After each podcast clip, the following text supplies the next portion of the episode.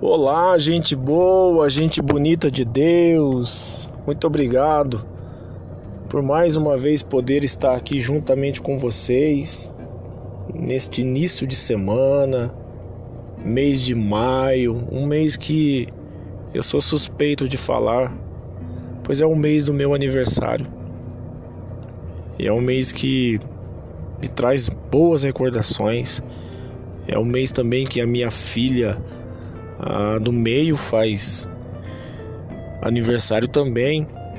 Enfim, são muitas coisas boas que me aconteceram no mês de maio. Eu estava meditando na palavra do Senhor, o Evangelho, e esses dias me veio um texto, um texto bem significativo que traz uma lição para a vida toda. Quando Jesus disse para que nós perdoássemos aqueles que nos têm ofendido, para que a gente amasse os nossos inimigos, para que a gente praticasse a misericórdia, a benevolência, praticássemos o perdão, ao invés de queremos a justiça própria, que é nada mais que a vingança, que nós possamos olhar com esse olhar de misericórdia, que é o mesmo olhar que Cristo teve quando ele passou aqui. O mesmo olhar contemplador que era capaz de enxergar o inenxergável, que era capaz de compreender o que não era compreendido mas Jesus sabia de todas as coisas.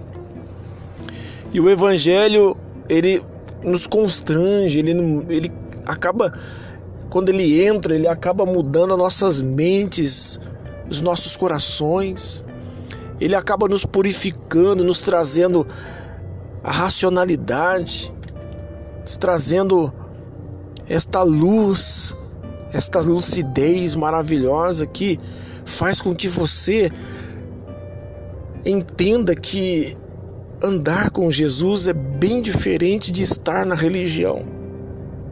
Semana passada, agora, no último sábado, aliás, o nosso café com graça foi uma bênção. Nós falamos ali sobre vinho novo ou odres velhos. Deus nos deu uma palavra poderosíssima, um ensinamento que nos enriqueceu, que nos colocou em outro nível de entendimento. Pois nesta live que o Senhor me deu, eu pude tratar de um assunto atual em que todos nós, inclusive você que está me ouvindo agora do outro lado, todos nós diariamente e constantemente estamos diante de uma escolha. Ou escolhemos o vinho novo ou continuamos com esse odre velho, roto e rasgado, em que o vinho se tornou tão velho aí dentro que já virou vinagre. A religiosidade, os rituais, os modos, os usos, os costumes, as morais, enfim, foi uma live que com certeza quem estava lá e quem for assistir essa live vai ser enriquecido intelectualmente e também espiritualmente, porque Deus realmente deu um sabor a mais nesta live. Então eu peço a você que me ouve aqui semanalmente, entra lá na minha página do Facebook Elias Santos Jesus Chave Hermenêutica, minha página oficial do Facebook. Entra lá, assiste meus vídeos, compartilhe as minhas lives.